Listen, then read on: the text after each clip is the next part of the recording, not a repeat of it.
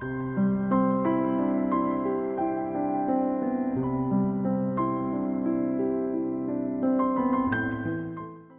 晚八点，聆听读者。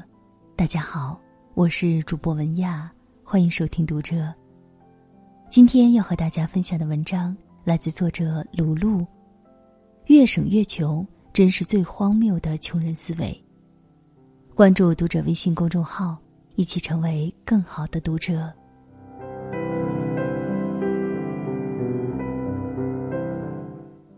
我的朋友姨妈家的表妹。今年二十九，月入两万多。虽然这在上海算不上顶高薪，但也绝对的超过了大多数人。但是，如果考虑到她还住在父母家，没有房租，没有任何日常开支，这钱全是口袋里面给自己花的，日子过得真的是分外轻松。表妹的朋友圈是非常养眼的那一种，基调就是。拼命的工作，拼命的消费。既有加班到五点回家路上的日出，也有烛光晚宴中冒着气泡的香槟酒。更多的时候，是他穿着名牌的行头满世界飞着去旅行的照片。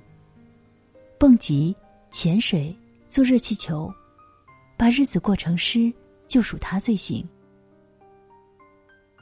表妹和姨妈之间最大的分歧在于价值观。每次当姨妈说：“你省着点花，存点钱，要结婚，要生孩儿。”两个人都会如世界大战一样的大吵。表妹最见不得的就是“省”这个字。她觉得自己的爸妈这一辈子除了省就是省，被一个“省”字困住了一辈子。这就是典型的穷人思维，没有追求，没有享受，没见过舒适。怎么才能有动力去赚钱？不去赚钱，怎么能成为富人？怎么能超越自己的阶级？再说了，我花的钱都是自己拼命赚来的，不靠男人不靠妈，有问题吗？没有，那就花呀。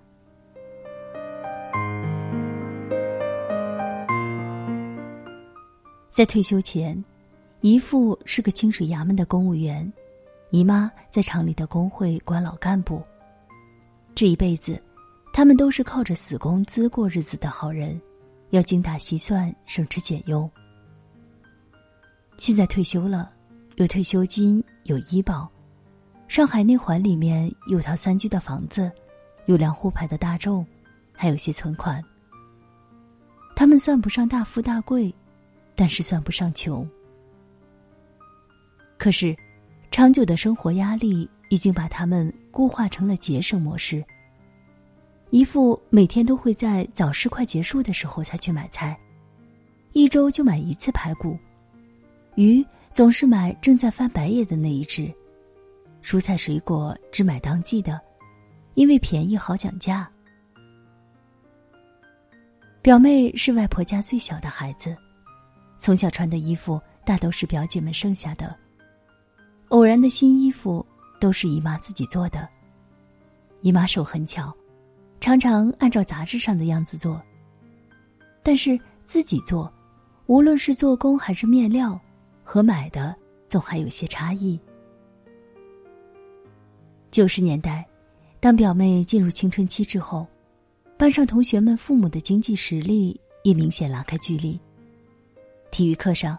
有人已经穿着阿迪达斯的运动鞋，有人还穿着要涂粉笔的白球鞋。从那时候开始，表妹拒绝穿姨妈做的衣服，因为只要洗干净熨好，别人也不知道衣服是不是表姐穿过的。但是自己做的衣服，却永远都是自己做的。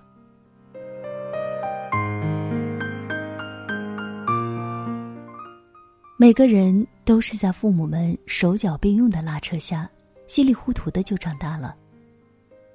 开始工作之后，表妹从一个黄毛丫头变成了职场丽人，有了收入，有了地位，有了底气，有了态度。外婆做寿，全家人去吃酒。吃完，姨妈想把看着还干净的小毛巾捡回去当抹布。表妹当场发了脾气，和姨妈吵起来了，说是比起大舅二姨家，他们家不算穷，但就是因为从小到大他父母节省到拮据，留下童年诸多阴影。一个家族的聚会，问题总是一千一堆，结果就是姨妈哭，舅舅骂。全家人在酒店里叫成一团，气得外公拍了桌子才算作罢。去年表妹结婚了，表妹夫是月入两万加的金领高薪，表妹和表妹夫加起来月入绝对有五万。可是，两个人都是爱玩的月光族，每月靠着透支信用卡过日子，工作这几年啥也没有攒下。就算是在上海，也不是每个人都在静安有几套房子的身价。公婆用尽了洪荒之力，付了一套老公房的首付，剩下装修、买家电、办婚礼、拍婚纱，基本上用尽了姨妈和姨父的积蓄。现在问题来了，表妹怀孕了，姨妈说，表姐们都生过孩子了。有很多衣服玩具。不等说完，表妹如爆炸的气球一样蹦到天花板。我从小到大都穿旧衣服，我绝对不允许我的孩子再穿旧衣服。我自己赚钱买，你们别插嘴。姨妈在胆战心惊的等，因为安排婚礼的时候，表妹开始也是这么说的，结果最后花了她几十万。结婚是一锤子买卖，可孩子要养几十年。自己的女儿、自己的外孙，真的没钱的时候，做父母能不管吗？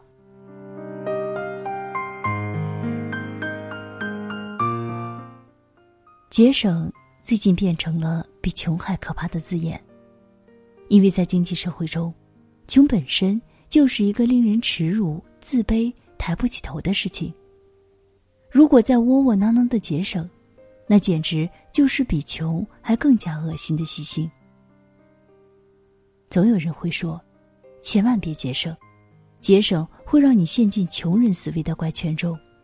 你穷是因为你没有富人思维，你没有富人的格局，被钉在穷的十字架上，世事生生。”也总有人给你栩栩如生的讲：“十年前。”路人甲和路人乙都有十万块，路人甲买了一个几平方的烂房子，路人乙把这钱存进银行。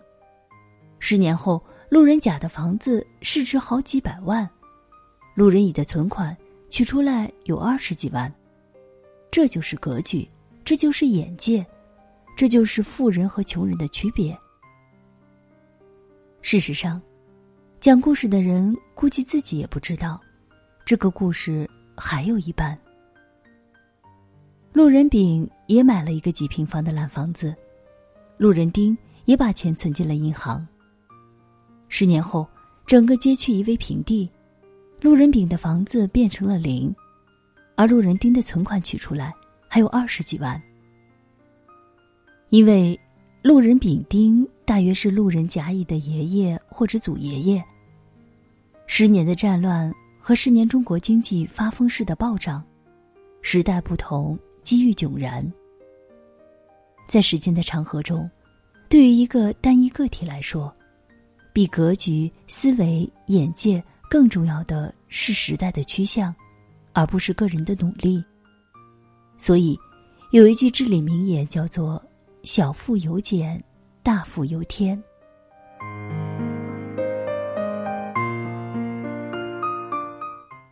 上周我给一个知名品牌做了一个冲奶粉机的推广，我试过了，真心好用。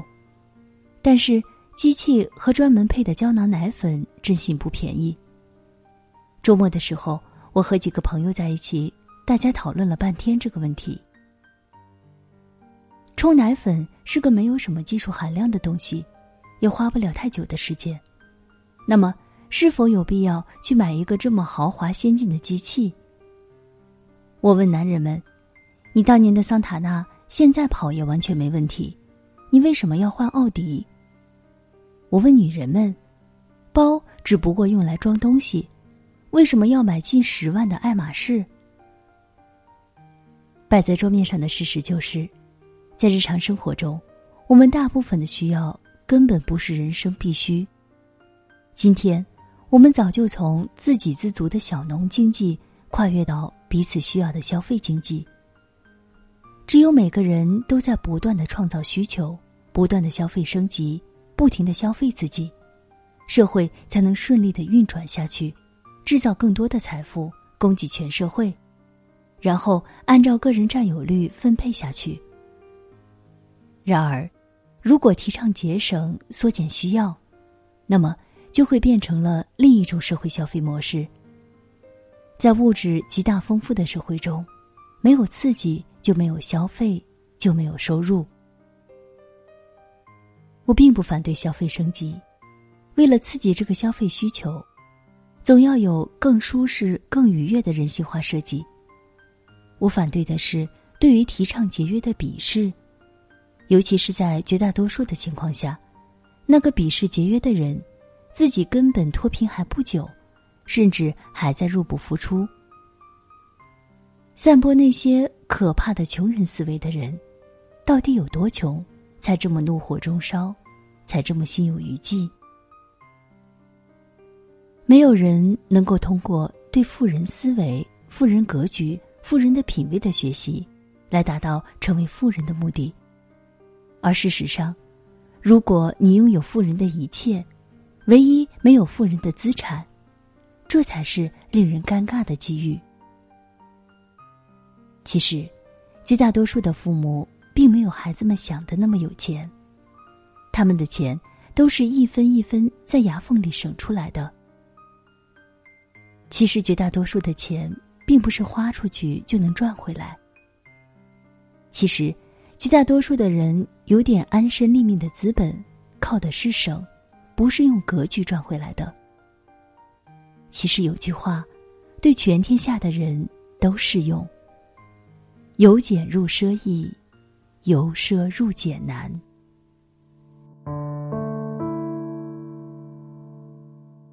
我多么希望啊，有一个门口，早晨阳光照在草上。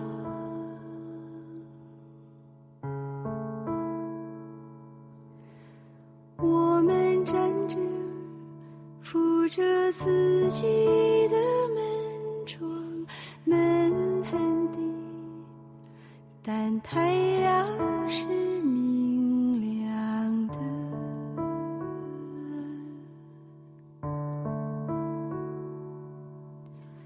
草在结它的种子，风在